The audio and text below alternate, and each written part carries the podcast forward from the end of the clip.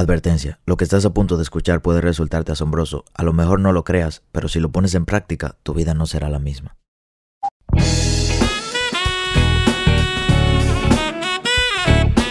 Hola, ¿qué tal? Mi nombre es Sebastián Rodríguez y a ti que me escuchas te doy la bienvenida a la sabiduría del Sensei. Un corto espacio de crecimiento donde te compartiré contenido de valor con el objetivo de ayudarte a crecer como persona y lograr tus sueños. Crecer te permite tomar mejores decisiones y mejores decisiones te darán mejores resultados. Así que qué mejor manera que invertir tu tiempo creciendo. Quiero empezar este episodio agradeciéndoles a todos por la ayuda con nuestro canal de YouTube. Ya somos mil suscriptores. Y te recomiendo que te mantengas pendiente si quieres ver contenido de crecimiento, pero más enfocado en trading, que es a lo que me dedico, es mi carrera. Y hoy te traigo algo muy bueno y algo de lo que me encanta hablar. He hecho varios live en Instagram y podemos ver que de este tipo de temas he hablado mucho y se ha generado mucha interacción con las personas con este tipo de tema. Esto que te traigo hoy es por qué nunca deberías rendirte. ¿Por qué nunca nunca, nunca, nunca deberías rendirte y abandonar todo. Y es que me llama mucho la atención de que hoy en día, en la sociedad que viene creciendo, yo soy parte de la sociedad que viene creciendo, existe mucho la cultura de si se pone difícil, busco otra cosa. Las personas ya no piensan en si se pone difícil, busco otra manera de hacerlo, sino que cambian en su totalidad lo que están haciendo solamente porque las cosas se pusieron difícil. Qué ironía. Generalmente antes vemos como las personas eran más audaces, eran más capaces, eran más arriesgadas. Fíjense como antes las personas iban a las guerras o armaban una revolución sin ni siquiera pensarlo. Por ejemplo, en la República Dominicana, las personas que viven en República Dominicana, fíjense en la guerra que sucedió en el 1965 o las personas que mataron a Trujillo en la dictadura. Esas personas sabían que seguramente iban a morir pero a ellos no les interesaba el hecho de morir. Ellos simplemente querían cumplir con la justicia y luchar por sus ideales.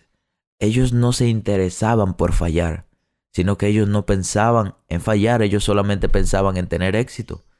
Y resulta que tuvieron éxito, pero murieron. Pero murieron teniendo éxito. No se pararon por los posibles riesgos que podían salir de esos atentados que ellos querían hacer. Ya no existen personas así. ¿Quién daría su vida por el fin de defender una causa? Muy difícil, ya casi nadie hace eso. Yo no lo haría. Yo no daría mi vida por defender algo. Nunca, porque yo valoro mucho mi vida. Y, yo entiendo, es normal. Ahora las personas pensamos de una manera diferente que a, la que a las que vivían antes. Es totalmente normal. Ya la mentalidad del mundo ha cambiado y ha revolucionado junto con el mundo.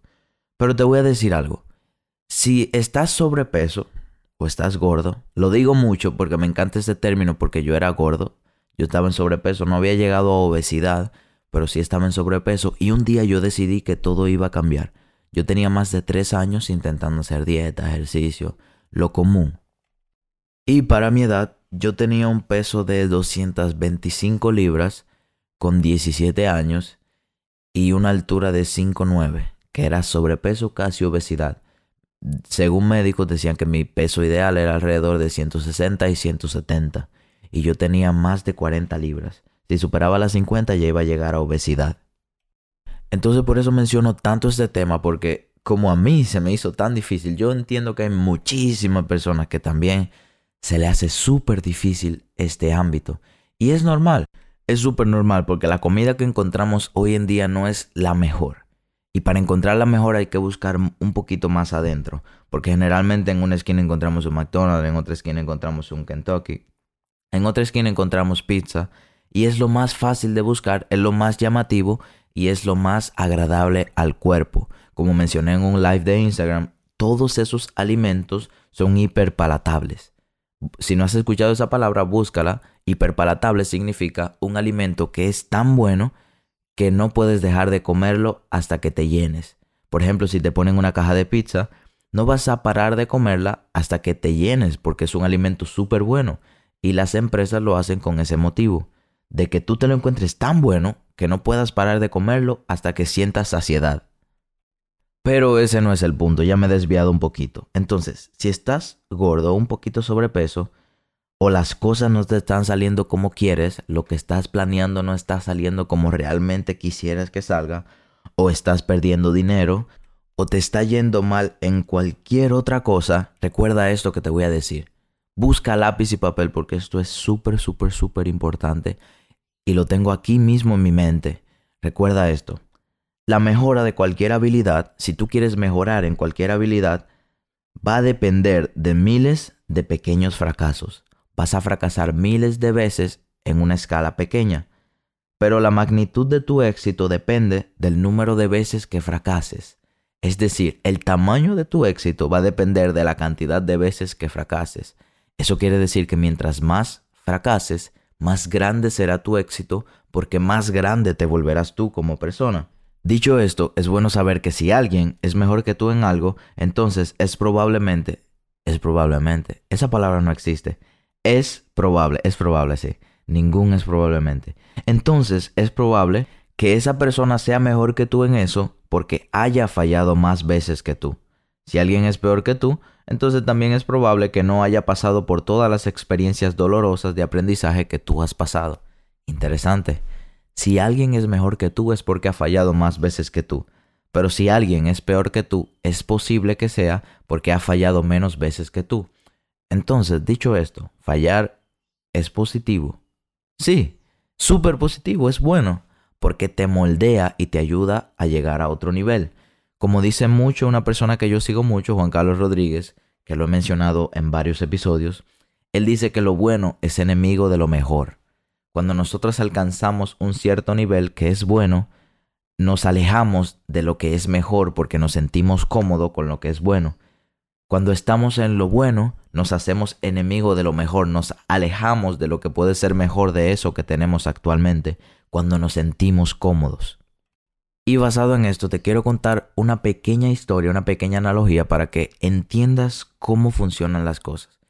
A lo mejor no hayas escuchado la historia del bambú, pero si la has escuchado, como quiera te la voy a contar, entonces quédate escuchando. Hacemos este pequeño corte comercial para recomendarte que visites nuestro canal de YouTube. Por si no lo sabes, me dedico al trading de Forex desde hace 3 años y decidí subir mi curso de análisis técnico completo a YouTube ¿Qué mejor manera de aprender que aprender gratis? Sin contenido adicional de pago, sin trucos, sin intermediarios. ¿Qué esperas para aprovechar este contenido y aprender a operar en Forex? Resulta que el bambú es una planta muy alta, pero el bambú no saca su primera raíz sino hasta 7 años. Es decir, tú plantas la semilla de bambú, tú la riegas todos los días, tú le das abono, pero no va a sacar su primera raíz a la luz del sol, es decir, a la tierra, hasta que pasen siete años. Tú plantaste la semilla y tienes que mantenerla regándola todos los días. Tienes que mantenerte regándola todos los días, echándole los abonos, las cosas que requiere para que crezca correctamente. Y si fallas varios días, el bambú nunca crecerá y tu esfuerzo quedará en vano.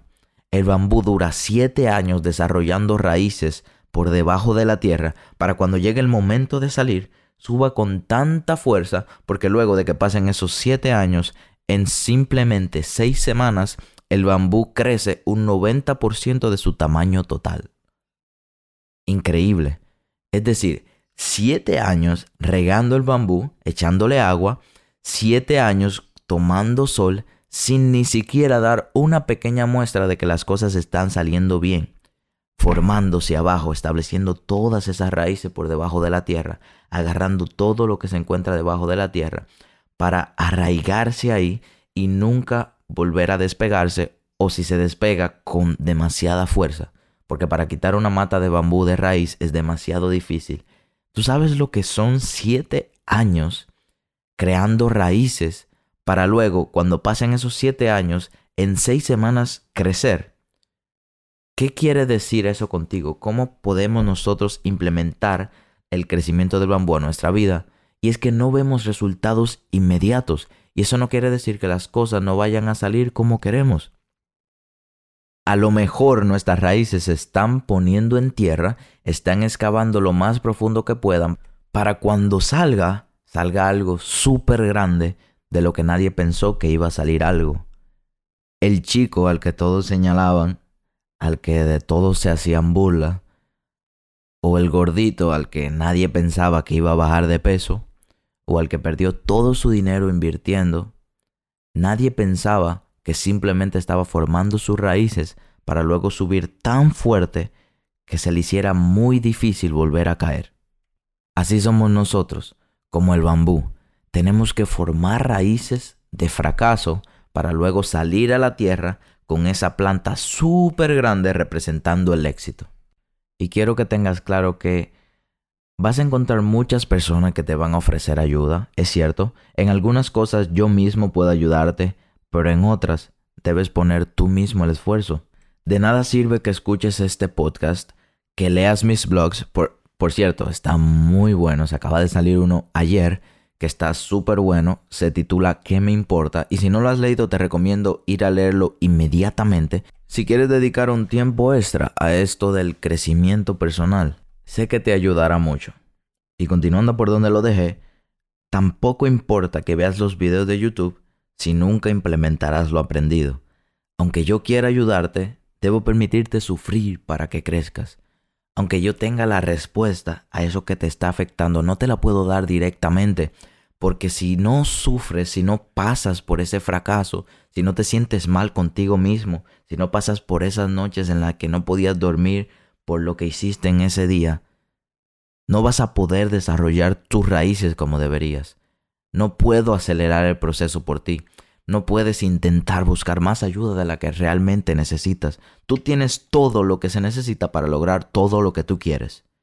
Puedes encontrar ayuda afuera, pero esa ayuda va a ser hasta cierto punto. Ya lo otro tienes que resolverlo tú. Y te quiero dejar con esta historia, también otra historia. Me encantan las historias porque así yo aprendo súper fácil, basado en historias, y sé que tú también.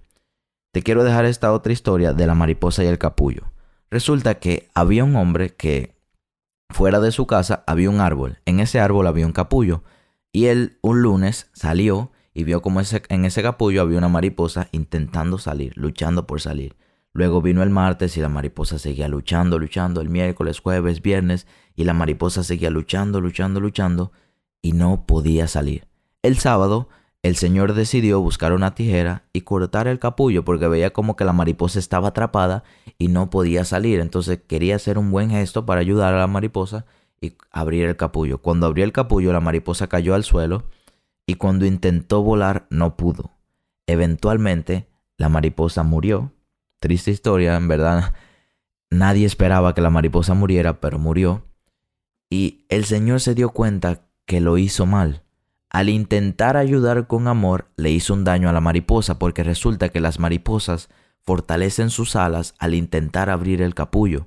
Si la mariposa no puede abrir el capullo por sí misma, significa que sus alas todavía no están totalmente fortalecidas para volar. El Señor amaba, quería ayudar, pero nunca pensó en las consecuencias de ayudar de más. Quiso alterar el ciclo de la naturaleza y la mariposa, por más que quiso, nunca pudo desarrollar sus alas y nunca pudo volar. Y eso mismo puede pasar contigo. No intentes buscar ayuda de más. Toda la ayuda que necesitas está en ti mismo.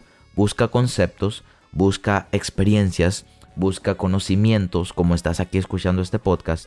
Pero hay puntos que dependen de ti.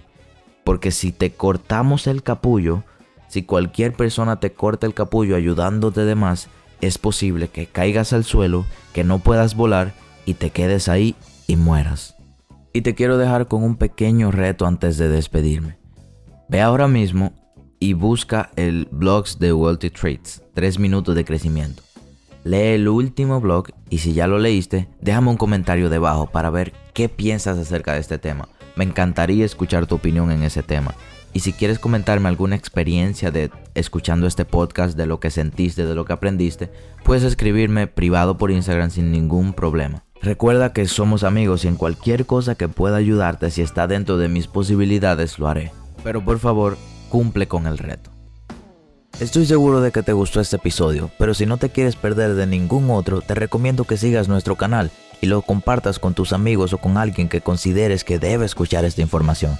Síguenos en nuestras redes sociales como Maybe I'm Wealthy y en YouTube como Wealthy Trades si quieres recibir más contenido de valor. Nos vemos en el siguiente episodio y si alguien todavía hasta el día de hoy no te lo ha dicho, yo creo que eres capaz de lograr ese sueño que no te deja dormir.